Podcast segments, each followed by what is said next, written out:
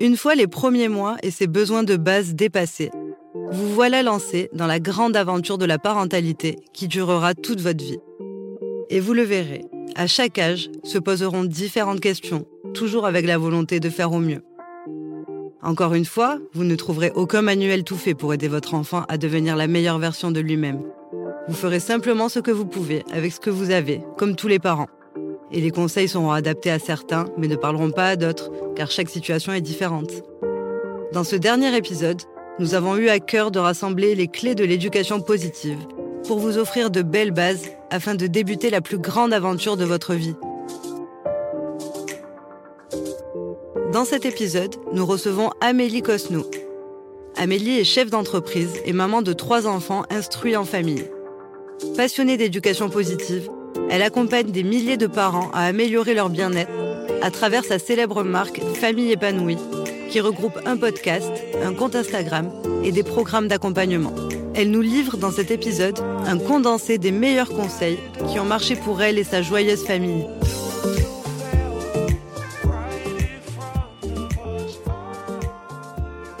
Bonjour Amélie. Bonjour Julie, bonjour à tous. Ben, merci beaucoup euh, d'avoir accepté d'être avec nous pour clôturer ce guide euh, dans ce dernier épisode euh, pour se lancer dans l'aventure de la parentalité positive. Mm. Donc on est très content de, on est très content de t'avoir parce que toi, si je me trompe pas, ça fait depuis 2015 que tu accompagnes des, des, familles et des parents sur ce chemin. Oui, tout à fait. On a accompagné plus de 10 000 foyers à retrouver l'épanouissement et la sérénité dont ils avaient besoin au quotidien. Génial, super. Ben, on a beaucoup de chance aujourd'hui parce que euh, voilà, tu as accepté de nous livrer euh, cinq grandes clés que, que tu as découvertes au, au fil de, de, tes expériences. Donc euh, c'est super, on est très content. Et, et puis bon, c'est vrai que tu mets aussi plein de, de liens et de ressources que tu offres aux parents sur ton site. Donc ça, les auditeurs pourront retrouver tout ça dans le petit livret PDF. Mais en tout cas, merci beaucoup pour pour ben, pour tout, tout ton travail et toutes ces ressources que, que tu offres aux familles. C'est génial. Eh ben, je vous en prie, merci. Alors pour commencer, du coup, cet épisode, euh, je voulais te demander, en gros, en quelques mots pour toi, euh, comment tu définis la parentalité positive et, qu'est-ce qui t'a amené finalement à, ben voilà, t'y intéresser et à, aller sur ce chemin? Pour moi, la parentalité positive, d'ailleurs, peu importe qu'on l'appelle positive, consciente, bienveillante ou peu importe, c'est vraiment une parentalité qui va permettre de respecter le rythme et les besoins de l'enfant et aussi le rythme et les besoins de l'adulte accompagnant, du parent accompagnant. Parce qu'une parentalité où on tombe dans, on donne tout à l'enfant et on s'oublie en tant que parent ne pourra pas durer sur le long terme. Et il y aura un moment où le parent, les parents d'ailleurs, vont s'épuiser et vont tomber donc du coup dans l'inverse, dans, dans, dans une sorte de, de fermeture, de négativité, euh, peut-être même d'autorité, qui va les pousser à agir à l'inverse de ce qu'ils voudraient. Donc voilà, cette parentalité positive pour moi, c'est avant tout le rythme, enfin le, le respect des besoins de l'enfant d'une part et des parents d'autre part. C'est trouver le, le juste équilibre entre les deux. C'est ça. C'est ne pas s'oublier, c'est en effet euh, fournir l'attention euh, dont l'enfant a besoin, euh, répondre à ses, évidemment à tous ses besoins. Alors évidemment, plus un enfant est petit, plus ses besoins vont être intenses, mais il y a des moyens de, le, de, de les combler sans s'épuiser. Et bien sûr, ben, ne pas s'oublier soi-même parce que sinon on tombe dans, dans le piège infernal de, de tout donner. Et il y a un moment, comme j'aime le répéter, on ne peut pas donner ce que l'on n'a pas déjà soi-même. Tout à fait, tout à fait. Et puis c'est vrai que bah, ça met en lumière un peu euh, le. Voilà, on a beaucoup de personnes, on entend voilà l'éducation positive. Finalement, euh, c'est un peu tout permettre à l'enfant. C'est une fabrique à, à enfants rois.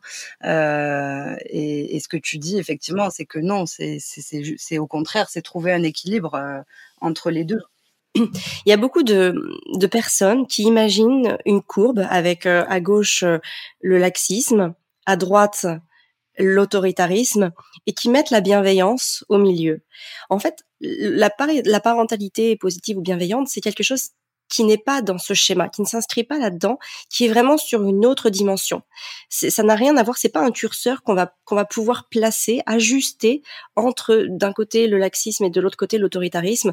C'est vraiment en dehors de ce schéma de pensée. C'est vraiment euh, ce qu'on pourrait même appeler une parentalité alternative à tout ce qu'on a pu connaître, ou en tout cas enregistrer nous-mêmes parfois quand on était enfant. Ça se situe sur un autre plan, et ça, je trouve que c'est très important d'en avoir conscience, euh, quand on, notamment quand on perd un petit peu pied qu'on sait plus exactement où on se situe et qu'on se dit bon alors attends si je dis non euh, je deviens trop autoritaire et puis par contre si je dis oui ou que je, je dis non puis je dis oui je suis laxiste non la parentalité euh, consciente et bienveillante ne se situe pas sur ce sur ce schéma-là. Il faut sortir de, de cet axe-là pour euh, construire autre chose. Et ça, c'est important d'en avoir conscience euh, parce que trop de laxisme ou trop d'autoritarisme peut aussi amener le parent à, à, penser bah, que, que, voilà, il n'agit pas dans, pour le bien-être de son enfant et tomber dans une forme de culpabilité. Donc, faut vraiment éviter à tout prix ce schéma de pensée précisément. Et c'est ça justement, effectivement, oui, on peut être face à des situations comme ça où on se demande, voilà, qu'est-ce que, est-ce qu'il faut que, que je permette ça ou pas, euh, est-ce que je suis trop laxiste ou pas, euh, et est-ce que toi justement, tu as des outils pour, euh, ben, quand on a, quand on est dans ce schéma de pensée là, ce qui est le cas de beaucoup de parents, ben, pour se sortir de ça justement? Alors moi, je, vais vous donner un exemple très concret que, que j'utilise toujours et que j'utilise depuis des années et que je fais toujours actuellement on n'est pas tous les jours dans le dans le même flux d'énergie. Il y a des jours où on va avoir mal dormi, on va avoir des jours où on, a des soucis qui nous préoccupent, on a des jours où on s'est pris la tête avec son conjoint, sa mère, sa belle-mère, un collègue, peu importe. Et donc ces jours-là, très clairement, ça va être plus dur. Ça va être plus dur pour nous euh, de rester positif, de rester euh, apaisé, de rester patient, en tout cas d'être patient. Voilà, tout ça, ça va être beaucoup plus dur. Et donc il y a un moment, si notre enfant, par exemple, ce jour-là, euh, voilà, veut quelque chose, mais que bon, on dit à la base non parce que voilà, on a toute une idéologie qui nous fait dire non, par exemple, et qu'on va s'obstiner à dire non et que l'enfant va tomber en crise et que ça va être compliqué à gérer parce qu'après on va s'énerver, on va perdre patience, on va crier sur son enfant et peut-être même d'ailleurs qu'on finira par dire oui d'épuisement. Et ben dans ces cas-là, mieux vaut dire oui tout de suite euh, et moi, ça m'arrive énormément dans ces moments-là où de toute façon, je sais que j'ai pas l'énergie. Par exemple, mon enfant va me demander quelque chose, euh, je ne sais quoi. Je vais dire euh, non. Il va insister et clairement, si je sais que de toute façon, parce que lui, il va pas lâcher l'affaire, hein, parce que lui il est beaucoup plus euh, euh, têtu que moi sur ce point-là. Lui, l'enfant, voilà, euh, a un feu intérieur qui de toute façon ne le fera pas lâcher l'affaire. si moi je sais que derrière j'ai pas la possibilité de l'amener sur autre chose, de faire preuve de patience, de d'empathie, d'expliquer et de lui allouer du temps pour faire donc une autre alternative, alors dans ce cas-là, je dis oui. C'est pas du laxisme. C'est juste que à un moment, si moi j'ai pas l'énergie pour le faire, plutôt que d'aller à la crise et que de toute façon euh, je vais dire oui, eh ben autant dire oui tout de suite parce que ce qui se passe, c'est que l'enfant, à chaque fois qu'on agit comme ça, comprend qu'il faut se mettre à crier, hurler, pleurer, se rouler par terre pour obtenir ce qu'on veut. Alors que si il nous, il nous demande quelque chose, qu'à la base, bon, on, on, a en tête de lui dire non. D'ailleurs, on va peut-être lui dire non. Et là, il fait, oh, s'il te plaît, maman, ou euh, voilà. Et qu'on dit oui, bah du coup l'enfant ne va pas apprendre en fait à crier. Il va pas euh, tomber dans ce réflexe de bah dès que maman dit non hop je, je pars euh, en cacahuète je me mets à hurler. Comme ça je sais qu'elle va dire oui. Et ça c'est important de vraiment en avoir conscience parce que ça donne aussi beaucoup plus de pouvoir à tous les moments où bah non c'est non non, c'est non. Et dans ces moments-là, je reste ferme parce que derrière, je sais que j'ai la possibilité de passer un autre moment avec mon enfant. Par exemple, euh, s'il nous demande quelque chose mais que c'est pas possible, peut-être qu'on va pouvoir faire autre chose avec son enfant ou peut-être qu'on va pouvoir l'amener à autre chose ou le faire passer à autre chose. En tout cas, on aura l'énergie pour euh, répondre à son besoin d'attention que bah, si on le laisse monter en crise et que de toute façon, on va finir par dire oui un petit peu par épuisement. Ouais, donc c'est pratiquer aussi une forme de lâcher prise et euh, c'est ça. Et on en revient à respecter aussi ses besoins.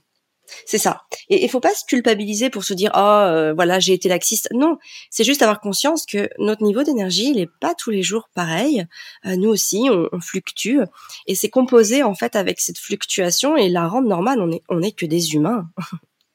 c'est ça, tout à fait, tout à fait. Et, et justement sur le donc on, voilà, on a bien conscience que, que voilà, plus on va être, on va dire zen et bienveillant avec son enfant, forcément, euh, plus il le sera aussi euh, par la suite. Mais euh, selon toi, c'est quoi les vraies finalités de l'éducation positive? C'est dans quel but finalement euh, que qu'il est intéressant en fait de s'intéresser à ça autant pour l'enfant que pour le parent? Alors il y en a plusieurs. Hein. La, la, première, celle qu'on vit à l'instant présent, c'est la profondeur de la relation. Parce qu'une relation basée sur des basée sur des échanges apaisés, euh, une confiance mutuelle, ça va permettre bah, de vivre euh, sereinement, de vivre dans la joie, dans l'harmonie, dans le bonheur, euh, dans la compréhension, dans la confiance. Donc ça, c'est quelque chose de très agréable à vivre. Quand on est toujours en, en confrontation avec son enfant, il y a un moment, c'est épuisant. Alors que quand on sait que bah, il y a de l'écoute de la part du parent et donc de l'enfant aussi, hein, parce que c'est très réciproque, les échanges sont beaucoup plus apaisés, sont beaucoup plus euh, sympathiques à vivre, j'ai envie de dire, hein, tout simplement. Et puis il y a aussi la confiance en l'enfant qui se crée.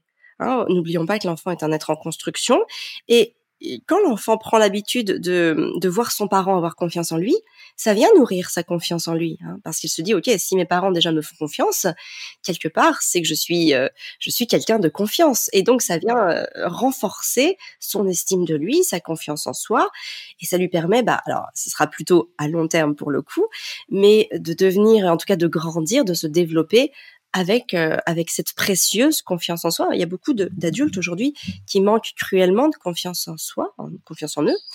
Euh, alors évidemment, il y a, il y a toute cette partie de, de l'éducation qui rentre en jeu quand un enfant a été euh, euh brimé, quand un enfant a dû se plier sous l'autorité de ses parents, quand l'enfant a dû répondre aussi à des attentes en dépit des siennes et ben c'est toutes ces choses là qui font que l'enfant a grandi, s'est développé avec euh, une sorte de, confiance altérée en lui.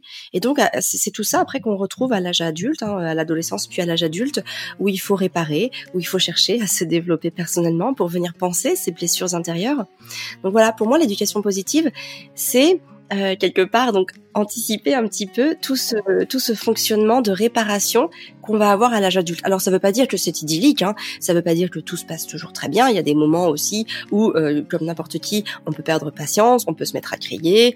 Euh, voilà, ça peut arriver, bien évidemment. On va pas s'autoflageller pour ça, mais en tout cas, je reste complètement euh, persuadée et d'ailleurs très sûre de moi sur le fait que c'est la majorité de nos actions qui vont avoir une répercussion sur l'enfant.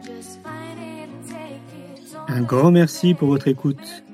Vous venez d'écouter un extrait du programme Le parent parfait n'existe pas. Le premier programme qui vous accompagne du désir d'enfant à l'arrivée de bébé. Si vous souhaitez aller plus loin, on vous donne rendez-vous sur le site éducationpositive.fr. On vous souhaite une belle route sur le chemin de la parentalité positive.